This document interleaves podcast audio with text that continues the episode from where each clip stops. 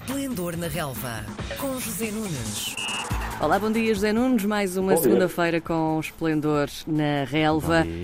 Ontem à noite, o Porto recebeu em casa o Gil Vicente, já sabia do resultado do Sporting e que podia então aproveitar para ganhar mais alguma folga na liderança. Só que isso não aconteceu, mesmo com tanto tempo a jogar em superioridade, não foram além do 1-1. Foi o Gil Vicente a justificar o porquê de estar em quinto lugar do campeonato ou também houve aqui alguma falta de inspiração dos Dragões? Foi a conjugação das duas coisas, mas a primeira palavra tem que ser dada, uh, e é com toda a justiça que penso que se deve fazer, uh, ao Gil Vicente. Uhum. Uh, confirmou ontem no Dragão as razões pelas quais está no quinto lugar com 11 pontos de avanço sobre as equipas que vêm atrás, estou a falar de Vitória Guimarães e Estoril, que as ambas perderam nesta jornada, estavam a 10 pontos, o Gil Vicente empatou e ganhou ainda mais um ponto na luta uh, por um lugar europeu. Uma época absolutamente fantástica desta equipa que muitos consideram ter a melhor qualidade de jogo um, no Campeonato Português. Estamos a falar de uma equipa servida por jogadores que não são jogadores de primeira grandeza. O próprio treinador não tem, ou não tem tido, vamos dizer, um estatuto que talvez merecesse, porque Ricardo Soares eh, é de facto um treinador muito competente. E aquilo que o Gil Vicente fez ontem no Estádio Dragão merece todos os encontros, por várias razões. Desde logo porque jogou o jogo todo com 10, em inferioridade numérica. Uhum. Os dois minutos de jogo já tinham um jogador expulso. Um, a jogar no Estádio Dragão, frente a um Porto que, particularmente no seu estádio, é absolutamente intratável, é incrível aquilo que o Gil Vicente fez. Não só aguentou a avalanche ofensiva da equipa de Sérgio Conceição, também não esteve particularmente inspirada, principalmente na primeira parte, e já lá iremos, um, como inclusivamente marcou antes do Porto. Um, trabalho excepcional do Gil Vicente, muito competente a defender, linhas juntas, muita solidariedade, muita qualidade e depois sempre com saída de bola, mesmo jogando em inferioridade numérica. Isto é qualquer coisa que se deve elogiar. Em relação ao Porto, entrou bem, teve logo essa, essa aparente boa novidade. Sérgio depois diria que foi a pior coisa que podia ter acontecido foi o Porto ficar a jogar contra 10. Também não deixa de ser surpreendente. Hum. Uh, mas uh, o que é facto é, é, porque até fica a ideia de que 11 contra 11 Gil Vicente ainda poderia ser uma equipa hum. mais perigosa dada a qualidade de futebol que tem. Mas o que é facto é que o Porto foi perdendo algum gás, dominando é certo, mas não teve assim tantas oportunidades. Na segunda parte, sim, uma cavalgada na direção da baliza do Gil Vicente, normal. Precisava de marcar gols, mais a mais com o Gil Vicente a adiantar-se no marcador, teve três bolas nos ferros. Uhum. Uh, alguma felicidade do Gil Vicente aí, nesse momento do jogo, uh, claramente, mas francamente acho que foi justo e que Ricardo Soares e os seus jogadores mereceram ter essa felicidade porque o Gil Vicente fez um grande jogo uh, e acaba por confirmar, e termino este dossiê Porto Gil Vicente da mesma forma que eu comecei, a extraordinária época, o extraordinário campeonato que está a fazer. Também o Benfica ficou por casa, enfrenta um adversário que habitualmente é difícil e é capaz de roubar pontos, o Vitória de Guimarães. Olhando para o resultado 3-0, é, fica a ideia de que este Vitória não esteve ao nível de outras ocasiões. Foi uma tarde, domingo, dirias, pacífica para os encarnados? Nem tanto, porque repara, antes do Benfica marcar o primeiro golo, o Vitória Guimarães teve duas grandes oportunidades nos pés de Estipinhã com um, Dimos a impedir que o golo acontecesse. Uhum. Eu tive a oportunidade de fazer os comentários uh, ao jogo uh, para a Antena 1 uh, eh, e considerei Vlaco Dimos o melhor jogador em campo. É verdade que Gilberto está nas duas assistências, é verdade que Darwin volta a avisar candidato já vai a 20 golos. tudo isso é verdade.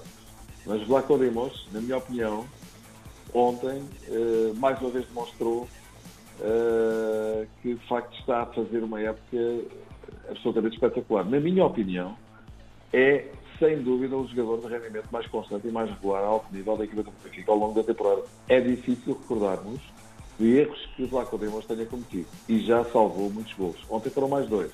Este Pinhã fugiu por duas vezes a Morato, cara a cara com Vlaco Dimos não conseguiu marcar e o Benfica, uh, que está mais solto, claramente, teve uma exibição mais alegre, mais dinâmica, os adeptos estão com a equipa, uh, tinham estado cerca de 50 mil frente ao Ajax, uh, ontem estiveram 42 mil pessoas por sair da luz, Nada é de facto muito bom. uh, e percebe-se que o ambiente está mais desanuviado com aquela excelente segunda parte do Benfica frente ao Ajax.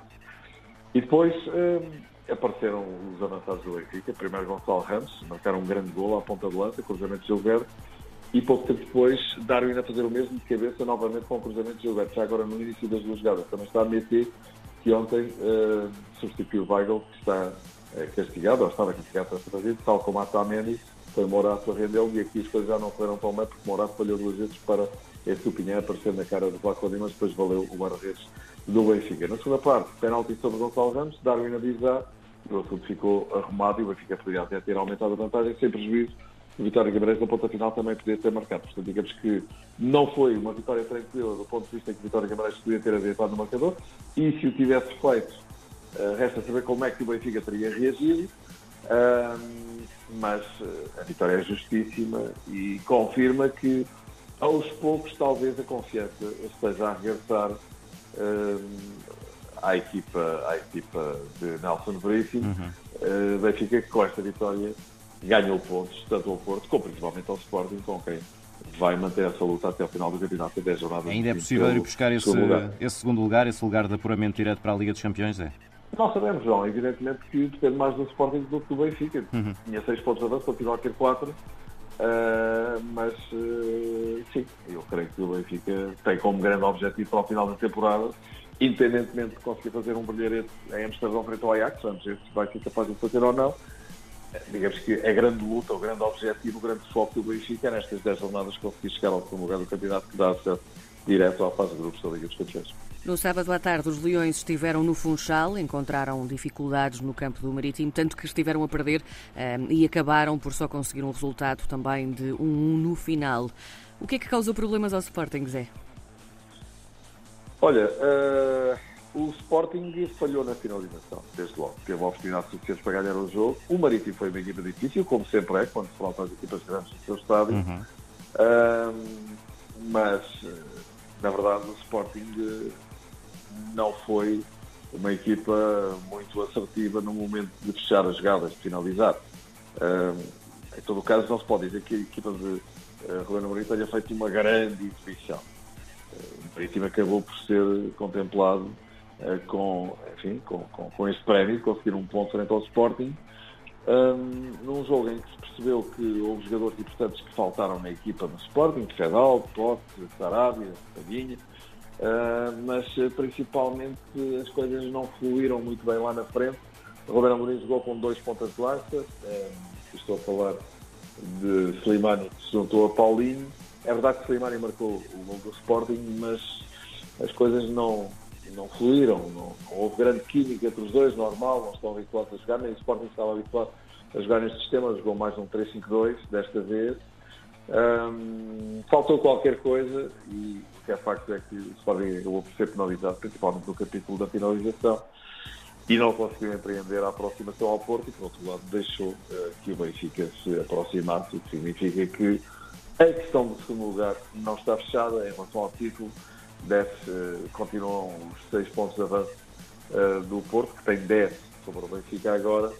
Mas digamos que, francamente, eu acho que o Porto continua com a porta escancarada do título, porque é verdade que ele podia ter arrumado definitivamente as coisas ganhando ao Gil Vicente, uma vez que o Sporting tinha perdido pontos da Madeira, mas não o fazendo manteve a distância e falta mesmo uma jornada. Portanto, francamente, acho que muito dificilmente, muito dificilmente o Porto cairá daí abaixo. Agora trata-se do Sporting tentar, antes de tudo, agarrar o segundo lugar sem prejuízo, de ainda poder acontecer alguma coisa surpreendente lá na frente. Recordo que uh, ainda faltam 10 jornadas. Sim. Ninguém estava à espera que o Porto empatasse com o Porto Vicente e empatou. Mas uh, acho difícil. Muito bem, nós vamos continuar a tirar o pulso ao campeonato semana a semana. José Nunes, boa, bom, boa semana para ti e até segunda-feira. Até segunda. Muito obrigado. Um abraço. Um abraço, um beijinho, até segunda-feira. Às segundas-feiras, José Nunes comenta a jornada desportiva. Esplendor na relva, às 10h30 da manhã, na RDP Internacional.